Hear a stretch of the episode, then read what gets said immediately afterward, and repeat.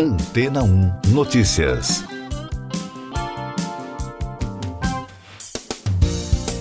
Bom dia. O escândalo das peças desaparecidas do Museu Britânico continua dando o que falar no Reino Unido. Segundo reportagem especial de Sean Sellon da BBC, acredita-se que cerca de 2 mil tesouros tenham sido roubados da instituição. Mas a recuperação de alguns deles já começou, disse o presidente George Osborne. O ex-chanceler admitiu que a reputação do museu foi prejudicada, mas disse que tudo será resolvido. Um importante especialista em antiguidades disse à emissora que o número de objetos perdidos no museu é assustador. Como informamos aqui no podcast, um funcionário da equipe que o museu suspeita de envolvimento foi demitido e interrogado na semana passada pela polícia. E além disso, foi anunciado na última sexta-feira que Hartwig Fischer, diretor da instituição, deixará o cargo após reconhecer que uma investigação de 2021 foi mal conduzida. O museu, uma das instituições culturais mais prestigiadas do Reino Unido, tem estado sob pressão desde que revelou no início deste mês que vários tesouros foram dados como desaparecidos, roubados ou danificados. Os itens envolvidos datavam do século XV a.C. ao século XIX d.C. e foram mantidos principalmente para fins acadêmicos e de pesquisa. Osborne, que foi nomeado presidente em junho de 2021, disse ao programa Today da BBC Radio 4 que os roubos podem ter ocorrido durante um longo período de tempo. O Museu Britânico está trabalhando em colaboração com a polícia, disse o diretor, acrescentando que um trabalho forense está em andamento para estabelecer precisamente o que está faltando. Fundado em 1753, o Museu Britânico acumulou uma coleção de cerca de 8 milhões de itens, mas em 2019 apenas 80 mil estavam em exibição pública, sendo o restante mantido em arquivo restrito. Mais destaques das agências no podcast Antena 1 Notícias. O Comitê Investigativo da Rússia anunciou no fim de semana que exames de DNA confirmaram a morte de Evgeny Prigozhin, chefe do grupo mercenário Wagner, na queda de um avião em 23 de agosto.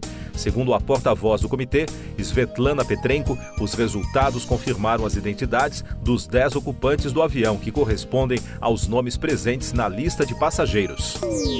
Nos Estados Unidos, a campanha de Donald Trump, pré-candidato à presidência do país, arrecadou mais de 7 milhões de dólares desde a semana passada, quando o ex-presidente americano se entregou à justiça e deixou a cadeia após o pagamento de fiança de 200 mil dólares.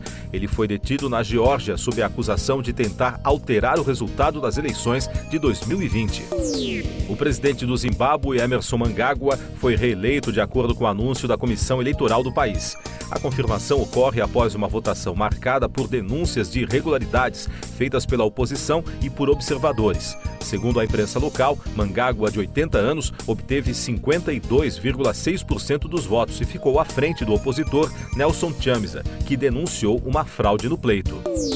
Destaques da economia: o presidente do Federal Reserve, o Banco Central norte-americano, Jerome Powell, afirmou que o órgão está preparado para aumentar mais os juros se necessário. Em discurso durante o simpósio de Jackson Hole na semana passada, Powell também sinalizou intenção de manter a política monetária em níveis restritivos até haver confiança de que a inflação diminua em direção à meta de 2%. E o ministro da Economia da Argentina e candidato a presidente, Sérgio Massa, apresentou o edital de licitação para a construção do gasoduto norte, que servirá para escoar a produção de gás da bacia de Vaca Muerta, na Patagônia, para sete províncias do país.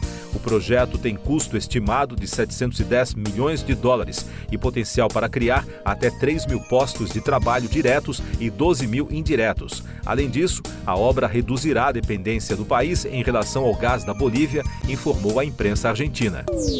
Eu sou João Carlos Santana e você está ouvindo o podcast Antena 1 Notícias, agora com os destaques das rádios pelo mundo, começando com informações da BBC de Londres. Maria Dolores Martínez Madrona, delegada de proteção do protocolo de violência sexual da Federação Espanhola de Futebol, afirmou que uma investigação interna foi lançada sobre o caso do presidente Luiz Rubiales. O diretor foi suspenso pela Federação Internacional de Futebol depois de beijar a atacante Jenny Hermoso após a vitória da Espanha na Copa do Mundo Feminina. A atleta disse que o beijo não foi consensual. Mais um destaque da britânica: milhares de norte-americanos comemoraram no fim de semana o aniversário de 60 anos da Marcha para Washington, evento do movimento por direitos civis nos Estados Unidos da América nos anos 1960, no qual Martin Luther King Jr. fez o famoso discurso Eu Tenho um Sonho. A marcha de 1963 levou mais de 250 mil pessoas às ruas da capital, pressionando pelo fim da discriminação com base em raça, cor, religião, sexo ou origem. Dos Estados Unidos, da rede iHeart, a aguardada foto do ex-presidente americano Donald Trump fichado pela polícia não rendeu apenas fundos para a campanha do Partido Republicano. O grupo de pop punk Green Day colocou a foto histórica na capa do álbum Nimrod. A banda revelou a nova arte em uma camiseta preta que já está à venda por tempo limitado em sua loja oficial. Os músicos também compartilharam que os lucros da camisa, que custa 35 dólares, serão destinados à Greater Good Music, que está ajudando a arrecadar alimentos às vítimas dos trágicos incêndios florestais em Maui, no Havaí. E da Fox News, Arlen Sorkin, estrela da telenovela Days of Our Lives, morreu aos 67 anos. Um representante do marido de Sorkin, co-criador de Modern Family e produtor de Frasier, Christopher Lloyd, confirmou a morte da atriz à Fox News Digital. O diretor James Gunn também compartilhou uma homenagem a Sorkin nas redes sociais. O programa da NBC foi exibido no Brasil pelo Sony Entertainment Television. Siga nossos podcasts em antena1.com.br. Este foi o resumo das notícias que foram ao ar hoje na Antena 1.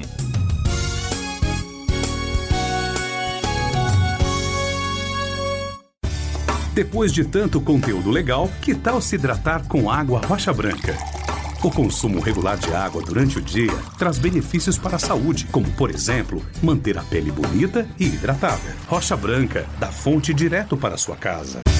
Depois de tanto conteúdo legal, que tal se hidratar com água rocha branca? O consumo regular de água durante o dia traz benefícios para a saúde, como, por exemplo, manter a pele bonita e hidratada. Rocha Branca, da fonte direto para sua casa.